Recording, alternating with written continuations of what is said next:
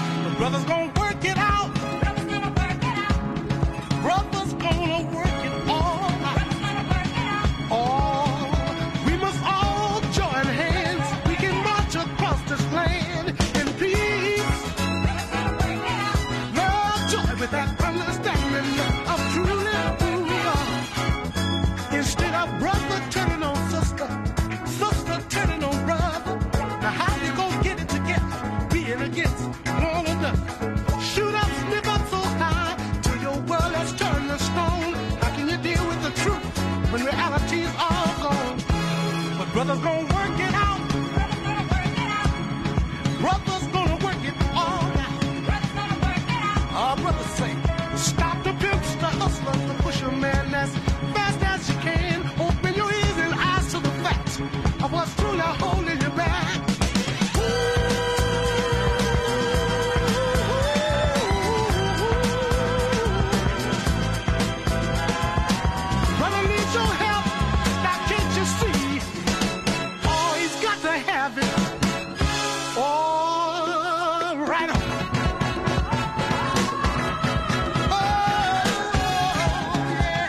Psiquiatra Alvin Pusent, responsable del artículo Black Power, un fracaso para la integración dentro del movimiento de derechos civiles, lamentó que si bien los negros podían moverse más libremente en la sociedad blanca, su compromiso político había disminuido. En general, aquel tipo de artículos evaluaron el entendimiento mutuo en un tono imparcial que encajaba con el espíritu corporativo de la empresa matriz de la revista, Publicaciones Johnson, editora de la revista Ebony. El artículo de Bill Berry, más allá del aquí y el ahora, la nueva generación de negros en busca de religión, consideraba a los afroamericanos en busca de nuevos caminos espirituales. Incluía una foto de Maurice White liderando su banda de funk Earth, Wind and Fire en meditación. Otras referencias a la música impregnaron los artículos. Liron Bennett Jr. describió a Stevie Wonder como quizás lo más parecido a una voz generacional, pero afirmó que los negros que no habían crecido bajo la segregación legal estaban perdiendo la conexión con lo que denominó la tradición popular negra. Agregó lo siguiente de manera algo inquietante. La progresión generacional del funk al soul, al rock, al jazz, es una nueva línea que lleva a Dios sabe dónde y con Dios sabe qué implicaciones en los niveles de conciencia e identidad.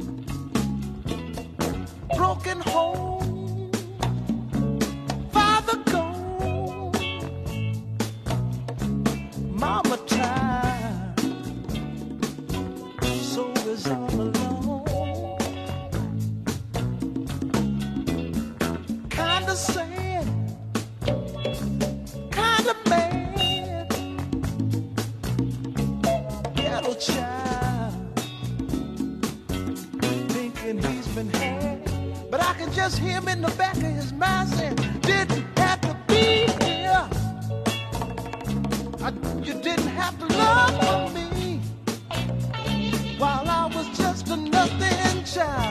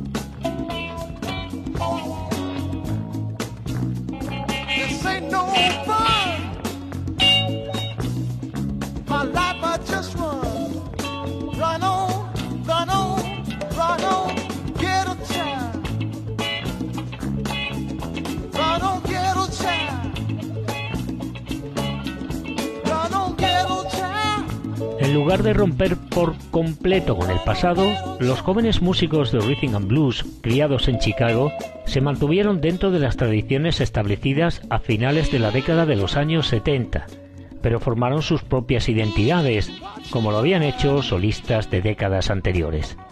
Esas voces incluían a Minnie Riperton y Chaka Khan, quienes se inspiraron en el rock psicodélico, el jazz y el funk desde su época en bandas mixtas en la ciudad hasta que alcanzaron sus máximos éxitos artísticos más adelante en la década. Riperton y Khan también desafiaron cualquier estereotipo sobre el sonido y la apariencia de las mujeres solistas de soul, especialmente en términos de sexualidad. El cantautor Dalil Cameron abrazó varias vías y las convirtió en su propia fantasía, utilizando Chicago como plataforma de lanzamiento. Había crecido en el lado sur, incluso viviendo en Princeton Park Homes, de propiedad privada.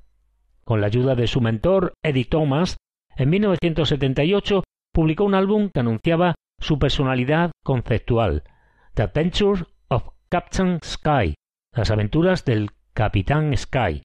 Al igual que George Clinton y Butchie Collin con sus concepciones del afrofuturismo, Cameron usó cómics y ciencia ficción para idear ese alter ego del Capitán Sky. El tono guasón o la alegría se encuentra en toda su música, como en la forma en que usa los efectos electrónicos para hacer bufonadas con su voz. Una capa, trajes plateados y botas a fuego consolidaron su imagen. El álbum obtuvo críticas positivas en la prensa, en los medios afroamericanos, como una reseña en la revista Black Radio Exclusive que decía Es mejor que el mundo del funk tenga cuidado. El Capitán Sky bien podría convertirse en su líder. Este es el sonido de dicho personaje en este álbum que acabamos de citar hoy aquí, Soul Beat, Canal Extremadura, las aventuras del Capitán Sky. Así se abría.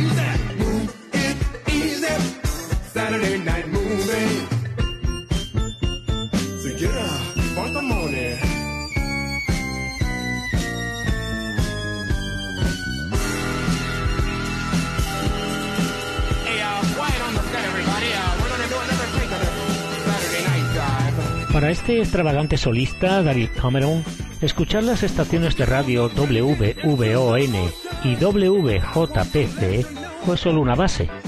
Su padre, quien le compró su primera guitarra, lo envió a instituciones privadas para sus años de escuela primaria y secundaria a finales de la década de los años 60 y principios de la de los años 70. Fue la escuela secundaria Luther South, dirigida por luteranos. Exalumnos posteriores incluyen al rapero Common, Lonnie Rasan Lynn Jr., pero en el momento en que Cameron asistía a la escuela Southwest Side, dijo que era 15% afroamericano y 85% de lo contrario, así que fue una experiencia nueva para mí. Una escuela mayoritariamente blanca en esa parte de la ciudad podría haber sido un polvorín de tensiones raciales, a pesar de su afiliación religiosa, pero Cameron recordó que tal conflicto parecía intrascendente. En cambio, habló sobre que sonaban temas básicos de soul y rock en la radio, como Stairway to Heaven de Led Zeppelin, que interpretaba con otros estudiantes en la banda de la escuela. No vio ninguna razón para restringir sus límites musicales.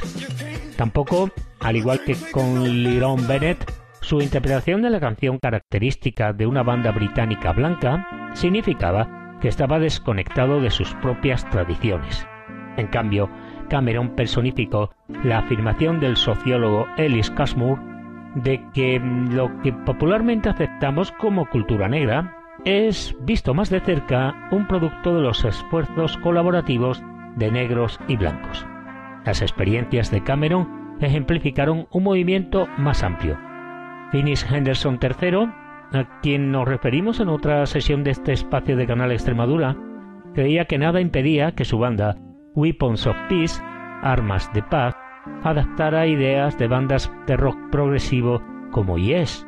Casi al mismo tiempo, en Nueva York, los jóvenes DJs buscaban discos de los Rolling Stones y Steely Dan como material de sampler durante los primeros días de lo que se convirtió en hip hop.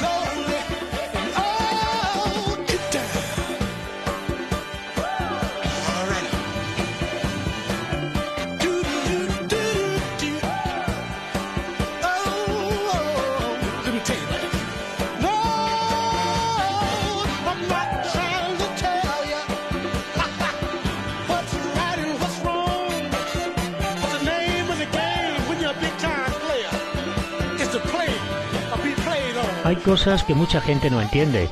Todo lo que escuchamos, todo lo que nos presentan, se convierte en parte de nosotros, dijo Daryl Cameron. Porque está en nosotros, como el prego, la salsa para pasta. ¿Recuerdas el anuncio de prego? It is indoors. Está ahí. La música es universal. Realmente no tiene color. En realidad no tiene género, aunque parte sí. Puedes escuchar algunas cosas que son suaves y sencillas y algunas otras cosas son difíciles, pero tiene una mezcla. La educación de Cameron continuó en los locales Rhythm and Blues de la ciudad.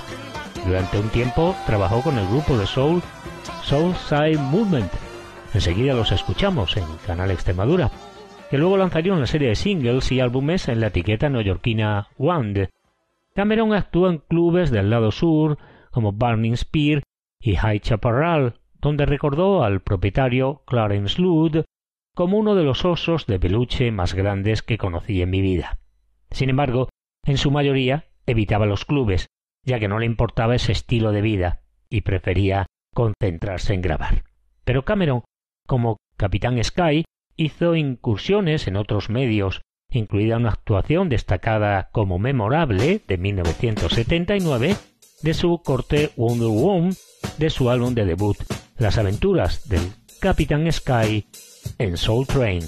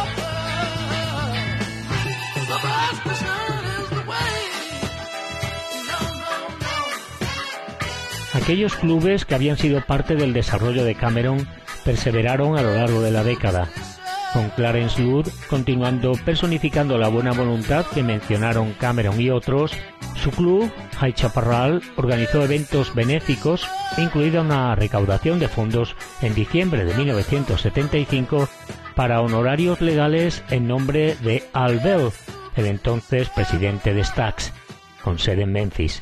Uno de los miembros de los Staples, Pervis, aprovechó la inversión y las conexiones de su familia para presentar First Place en Halloween de 1974. Tanto músicos como políticos hacían apariciones frecuentes en el club. Además, durante los últimos años del teatro Afro Arts, el trombonista Willie Woods reunió dinero de sus sesiones comerciales, sus actuaciones y su trabajo diario como director juvenil del programa Model Cities, financiado con fondos federales para comenzar a organizar fiestas en su barrio y negocio en River's Edge. Woods y su socio James Christopher organizaron fiestas y eventos por toda la ciudad en la década de los años 70. A pesar de problemas económicos como la recesión de 1974, Woods dijo que su negocio no decayó, ya que la gente siempre buscaba diversión. Cecil Hale, jockey de la WVON, estuvo de acuerdo y expresó esa creencia en términos más amplios vio la música y su vida social como una liberación esperada durante cualquier crisis.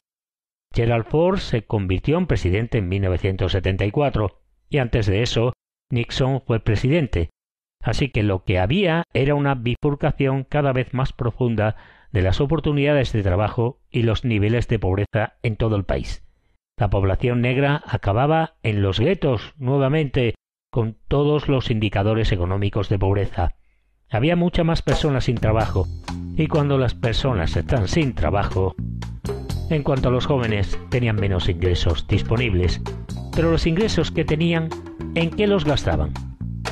En música y conciertos.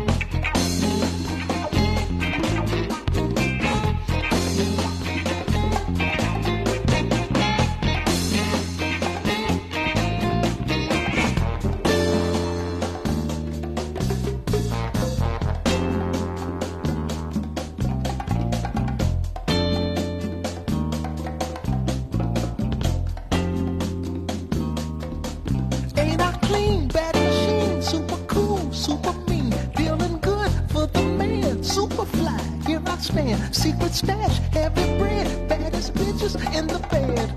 I'm your pusherman. I'm your pusherman.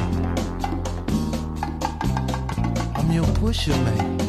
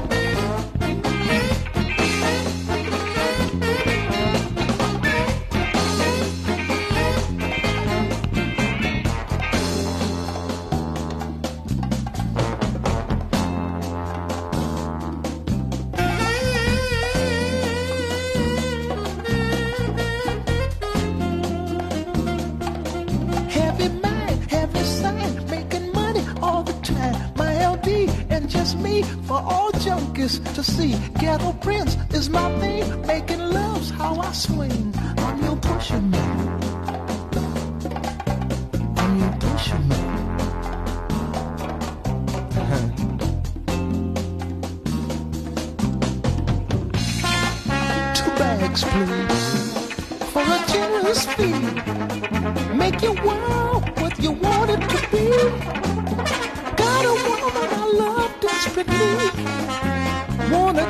Something better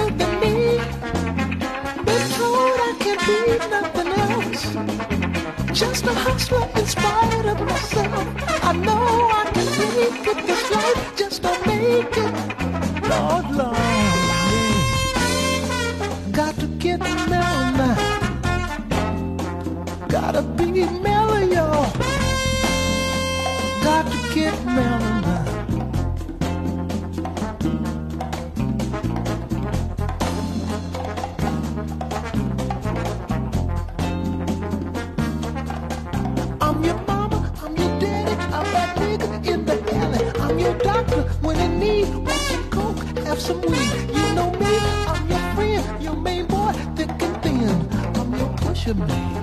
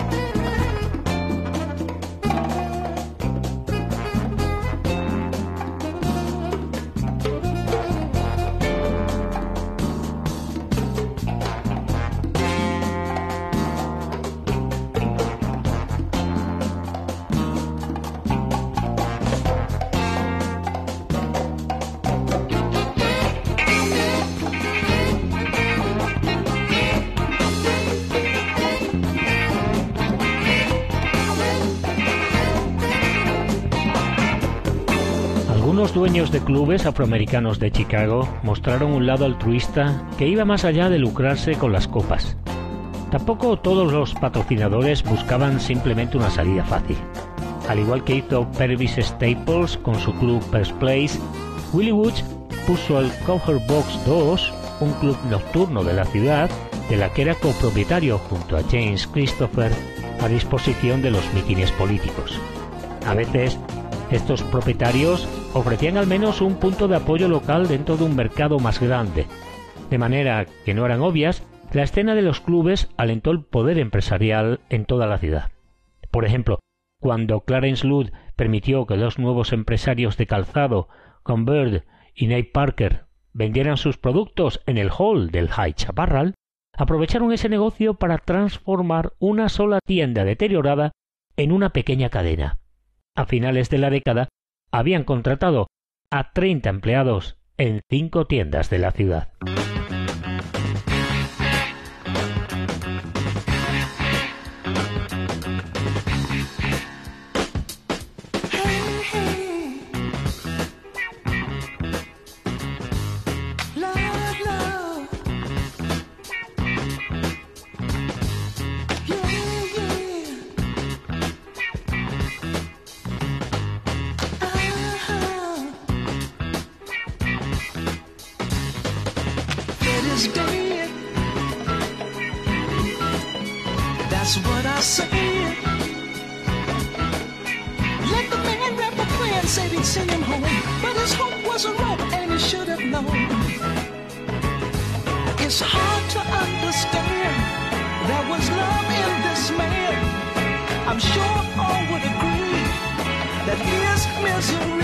Misery was this woman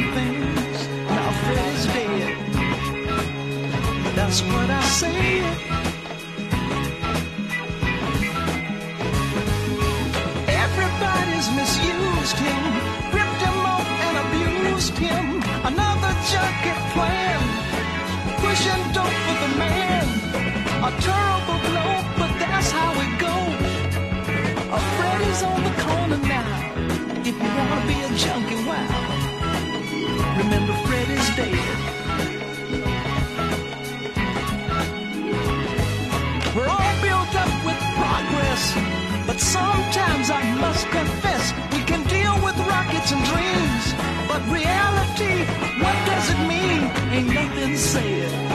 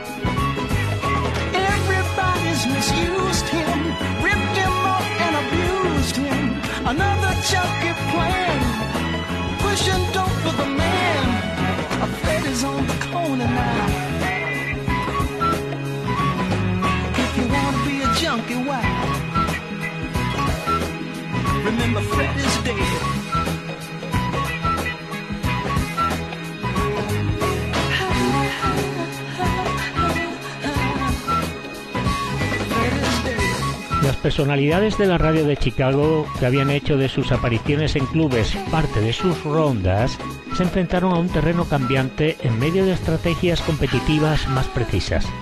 Los ejecutivos de negocios nuevos y veteranos atacaron a los afroamericanos de manera más agresiva. Publicaciones Johnson de John Johnson compró la WGRT y su frecuencia 950 de onda media en octubre de 1972 por algo menos de 2 millones de dólares. Cuando la estación se relanzó como WJPC en 1973, su propiedad se convirtió en un punto de venta. Uno de los primeros anuncios del Chicago Defender lanzaba Sound Power, potencia de sonido, y Beaming Black. Su lista de reproducción musical, aunque similar a la de la WVON, reflejaba este último eslogan, Beaming Black, al igual que su otra programación. Eso incluyó La Hora del Cuento de Ossie Davis y Ruby Dee, que presentaba lecturas dramáticas de Paul Lawrence Dunbar. Como se contó en esta serie de Canal Extremadura, Operation Push trajo su programa de los sábados por la mañana de la WVON a la WJPC. El famoso disjockey de radio Lucky Cordell, de la primera de ellas, argumentó que Globetrotter Communications, que compró su estación de radio, quería emular lo que percibía como el énfasis de la WJPC en la música sobre el servicio público. Pero las disputas de larga data de los empleados de la WVON sobre los estilos de gestión hicieron que el personal veterano abandonara la empresa o fuera despedido a lo largo de la década.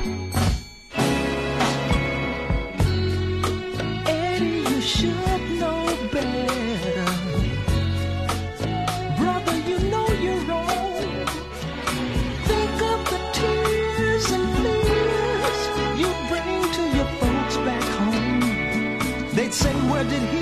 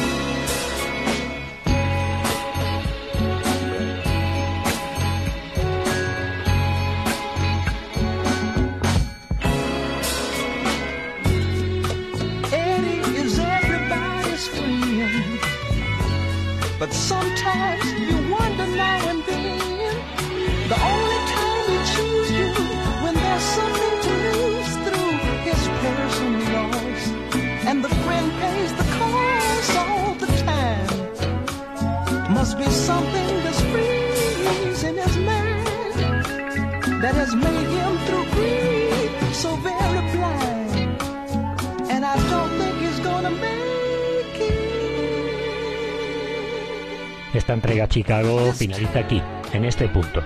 Gracias a todos por seguir no solo esta serie, sino Showbiz en Canal Extremadura, canalextremadura.es. Los datos de la sesión podrás reconocerlos en www.facebook.com barra josemanuel.corrales.750 y en programas.radio arroba canalextremadura.es la dirección de correo que esta casa pone a tu a vuestra disposición.